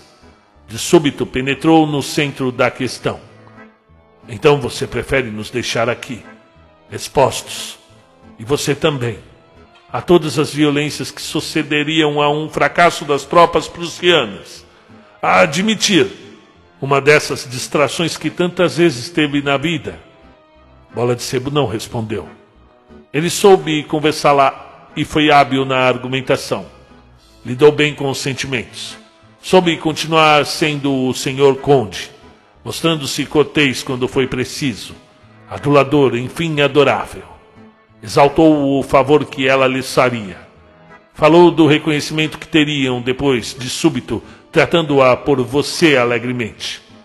E depois, sabe, minha querida, ele poderia se gabar de ter experimentado uma bela de uma menina como você. Como não se encontram muitas no país dele. Bola de Sebo não respondeu e juntou-se aos outros. Assim que voltaram ao albergue, subiu para o quarto e não reapareceu. A apreensão era extrema. O que ela ia fazer? Se continuasse resistindo, que embrulhada. Chegou a hora do jantar. Esperaram em vão. O senhor Falenville apareceu e anunciou que a senhora Rousset sentia-se indisposta, que os outros podiam passar à mesa. Todo mundo espichou a orelha. O conde se aproximou do albergueiro e disse baixinho: Feito? Sim. Ufa. Por polidez, não disse nada aos companheiros, mas fez-lhes um ligeiro sinal com a cabeça. Imediatamente um grande suspiro de alívio saiu de todos os peitos. Uma alegria brotou em seus rostos. Luzier gritou: Ai!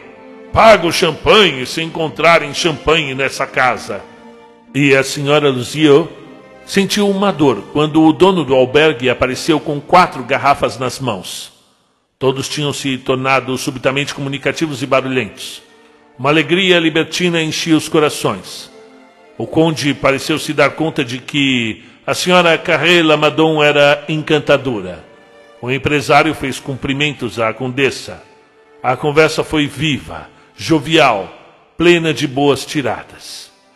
De repente, Luziot, a face ansiada erguendo os braços, gritou: Silêncio! Todos ficaram mudos, surpresos, quase apavorados. E então ele espichou a orelha, dizendo: Psiu! com as duas mãos. Ergueu os olhos em direção ao teto e escutou de novo e retomou, com sua voz natural: Fiquem tranquilos, vai tudo bem. Hesitaram em compreender, mas logo um sorriso perpassou. Ao passo de um quarto de hora, ele recomeçou a mesma brincadeira. Fê-la várias vezes durante a noite e fingia interpelar alguém no andar de cima, dando conselhos de duplo sentido, saídos de seu espírito de caixeiro viajante e por um instante fazia um ar triste e suspirava. Pobre menina. Ou então murmurava entre dentes com ar raivoso: Vai-te, prussiano miserável. Outras vezes, quando já não se pensava mais naquilo, largava com voz vibrante vários Chega, chega! e acrescentava, como se falando para si próprio: Desde que voltemos a vê-la, que não a mate, o miserável. Embora aquelas piadas fossem de um gosto deplorável, elas divertiam e não feriam ninguém, pois a indignação, como o resto, depende do ambiente. E a atmosfera que pouco a pouco se criara em torno deles estava carregada de pensamentos indecentes. Na sobremesa, até as mulheres fizeram alusões espirituosas e discretas. Olhares brilhavam. Tinha-se bebido bastante. O conde que, mesmo nos momentos de expansão, conservava sua aparência grave, fez uma comparação muito apreciada sobre o fim da estação gelada no polo e a felicidade dos náufragos, que assim viam abrir-se o caminho em direção ao sul. Losieux, entusiasmado, ergueu-se um copo de champanhe na mão. Bebo a nossa libertação! Todo mundo ficou em pé, aclamando-no. As duas freiras, até elas, a pedido das senhoras, consentiram em molhar os lábios naquele vinho espumante que jamais haviam experimentado. Disseram que se parecia com limonada gasosa, mas mais fino. Losiot resumiu a situação. É uma pena não termos um piano aqui, porque se poderia dedilhar uma quadrilha. Cornudet não dissera nenhuma palavra, não fizera nenhum gesto Parecia mesmo mergulhado em pensamentos muito graves. E por vezes, num gesto de raiva, puxava sua grande barba como se quisesse alongada ainda mais. Enfim, perto da meia-noite, quando iam se retirar, Luzioge, que já cambaleava, deu-lhe um tapa na barriga e disse balbuciante: Você está meio abatido essa noite? Não diz nada, cidadão. Cornudet ergueu bruscamente a cabeça e percorrendo com todo o grupo com um olhar fulminante e terrível. Vou dizer-lhes uma coisa. Vocês todos acabam de praticar uma infâmia. Levantou, caminhou até a porta, refletiu ainda mais uma vez. Uma infâmia. E desapareceu. Antes de mais nada, aquilo foi um balde de água fria. Losieux, desconcertado, permanecia pasmo, mas em seguida retomou o prumo e de repente começou a se torcer de rir, repetindo: Estão verdes as uvas, meu velho, estão verdes.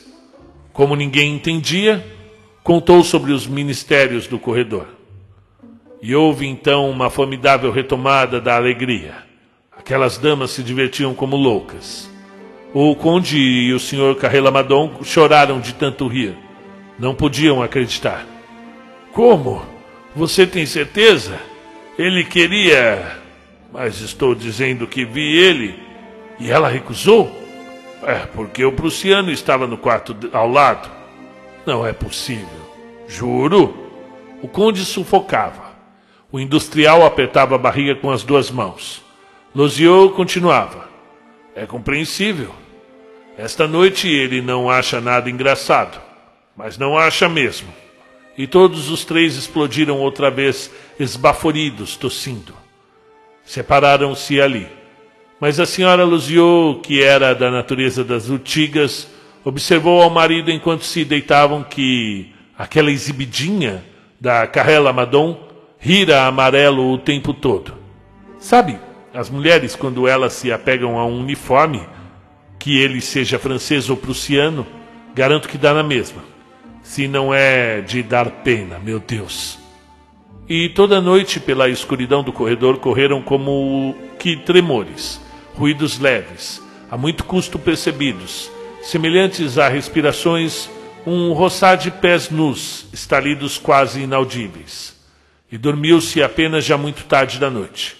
Certamente, pois durante muito tempo fiapos de luz escorregavam pela fresta debaixo das portas. O champanhe tem desses efeitos. Dizem que perturba o sono. No dia seguinte, um luminoso sol de inverno deixava a neve ofuscante. A diligência, enfim atrelada, esperava à frente da porta, enquanto uma multidão de pombos brancos, impertigados em sua plumagem espessa, com um olho de cor rosa, marcado por um ponto negro no meio. Passeava solenemente entre as patas dos seis cavalos e buscava a vida do esterco fumegante que eles, eles que soltavam. O cocheiro, enrolado em seu agasalho de pele, queimava um cachimbo já assentado na boleia. E todos os passageiros sadiosos empacotavam rapidamente algumas provisões para o resto da viagem. Aguardavam apenas bola de sebo. Ela surgiu. Parecia um pouco perturbada, envergonhada. Avançou timidamente em direção aos companheiros que, todos num mesmo movimento, viraram-se como se não a tivessem visto. O conde tomou com dignidade o braço de sua mulher e se afastou daquele contato impuro. A Goducha estacou perplexa. Então, reunindo toda a coragem, abordou a mulher do empresário com um bom dia, madame, humildemente murmurado. A outra fez uma pequena e impertinente saudação com a cabeça, acompanhada de um olhar de virtude ultrajada. Todo mundo parecia muito ocupado e mantinha-se longe como se ela carregasse uma infecção sobre a saia. E depois precipitaram-se para o carro, onde ela chegou sozinha, por último, e retomou em silêncio o lugar que ocupara durante a primeira parte da viagem. Parecia não enxergá-la, não conhecê-la. E a senhora Luzieux, considerando-a de longe com indignação, disse a meia voz ao marido: Ainda bem que não fiquei ao lado dela. Apesar da diligência se moveu e a viagem recomeçou. E de início ninguém falava. Bola de Sebo não ousava erguer os olhos. Sentia-se ao mesmo tempo indignada com seus companheiros e humilhada por ter cedido, emporcalhada pelos beijos daquele prussiano em cujos braços tinham-na hipocritamente atirado. Mas a condessa, virando-se para a senhora Carrela Madon, logo quebrou o penoso silêncio. A senhora conhece, suponho, a senhora Destreles? Sim, é minha, das minhas melhores amigas. Que mulher encantadora. Ah, deslumbrante. Uma pessoa fora de comum, muito instruída, aliás, e artista até a raiz dos cabelos. Canta que é um sonho e desenha à perfeição. O empresário conversava com o conde, e em meio à barulheira das vidraças batendo, uma palavra por vezes chegava: recibo, vencimento, prêmio, a prazo. Luziot, que havia surrupiado o velho baralho do albergue, encebado por cinco anos a roçar mesas enxugadas, começou um besigue com a mulher. As freiras pegaram nas, da cintura o longo rosário pendente. Fizeram juntas o sinal da cruz e de imediato os seus lábios começaram a mover vivamente, apressando-se cada vez mais, precipitando um vago murmúrio como se numa corrida de óremos é, e de quando em quando beijavam uma medalha, benzendo-se de novo. E depois recomeçaram o seu murmurinho rápido e contínuo. Quando Dete pensava imóvel. Ao cabo de três horas de estrada, Luziot recolheu as cartas. Da fome, disse. Então sua mulher alcançou um pacote amarrado num cordão, de onde retirou um pedaço de carne assada. Patiu-a cuidadosamente em fatias finas e firmes e os dois se puseram a comer. E se fizéssemos o mesmo? disse a condessa. Consentiram, e ela desembalou os alimentos preparados para dois casais.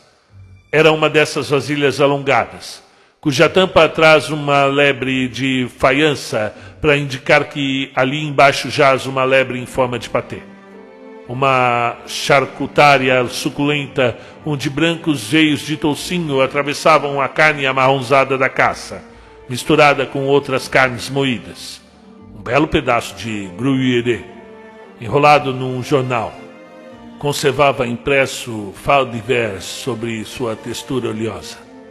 As duas freiras abriram um rolo de linguiça que cheirava a alho, e Cornudet, mergulhado as duas mãos ao mesmo tempo nos enormes bolsos de seu casaco-mochila, puxou de um deles quatro ovos duros e do outro o bico de um pão.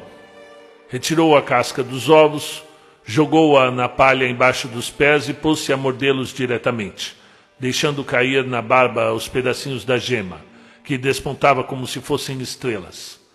Bola de sebo, na pressa e no sobressalto com que havia se levantado, não, pusera, não pudera pensar em nada e olhava exasperada, sufocada pela raiva, todas aquelas pessoas que comiam placidamente. Primeiro um tumulto de cólera a crispou, e ela chegou a abrir a boca para gritar-lhes a verdade, como uma enxurrada de injúrias que lhe vinha aos lábios.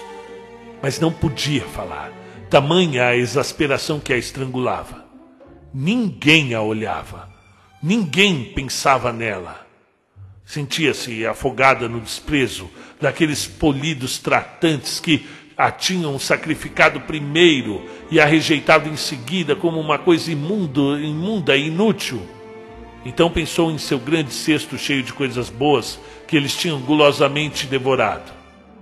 Em seus dois frangos reluzentes de gordura, no, nos patês, nas peras, nas quatro garrafas de Bordeaux, e o seu furor caindo de súbito como de uma corda esticada demais que se rompe. Ela se sentiu prestes a chorar. Fez um esforço terrível, se retesou, engoliu os soluços como fazem as crianças, mas o choro subia, brilhava na borda de suas pálpebras. E logo duas grossas lágrimas desgrudaram-se de seus olhos e rolaram lentamente pelas bochechas. Outras a seguiram, mais depressa, escorrendo como gotas d'água que se infiltram numa rocha e caindo regularmente sobre a curva rechonchuda de seu peito. Ela continuava tesa, o olhar fixo, a face rígida e pálida, esperando que não a vissem. Mas a condessa se deu conta e mostrou ao marido com um sinal. Ele encolheu os ombros, como dizendo: O que você quer? Eu não tenho culpa.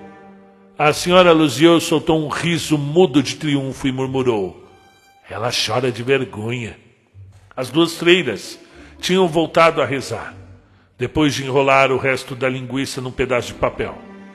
Então, Cornudet, que digeria seu lanche, estendeu as pernas compridas sobre o banco da frente. Virou-se de lado Sorriu como um homem que acaba de descobrir uma boa piada e pôs-se a assoviar la Marselhesa. Todos os rostos se turvaram. O canto popular certamente não agradava os vizinhos. Eles se tornaram nervosos, irritados, e pareciam a ponto de uivar, como os cães que ouvem um relejo. Ele percebeu e não parou mais, e por vezes cantarolava a letra. Amour sacré de la patrie, conduit soutien nos bras liberté, liberté chérie, combat avec défenseur. Com a neve um pouco mais endurecida, o carro avançava mais rápido, e até Jeep. Durante as longas e tristes horas da viagem, em meio aos solavancos da estrada, pelo cair da noite, e depois na escuridão profunda do veículo, ele continuou, com uma feroz obstinação, seu assovio vingador e monótono, obrigando os espíritos cansados e exasperados a seguir o canto do início ao fim, a se lembrar de cada palavra que correspondia a cada compasso. E Bola de Sebo continuava a chorar e por vezes um soluço que não conseguira conter passava, entre duas estrofes, nas trevas.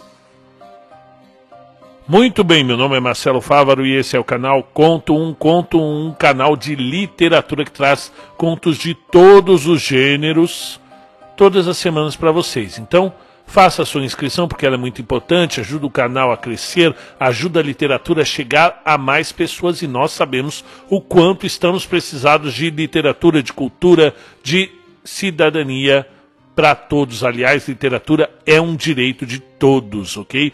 Deve ser conversa para falar na fila do ônibus, no boteco, no campinho de futebol. Deve ser um assunto universal. E Aqui no caso, vamos ao conto. Primeiro, ao escritor, um dos maiores contistas da história, um dos maiores escritores do século XIX. É, já tenho diversos contos dele aqui no canal, como As Tumulares, que eu adorei, O Medo, A Mão, A Máscara. São contos que eu já narrei e estão aqui, basta digitar.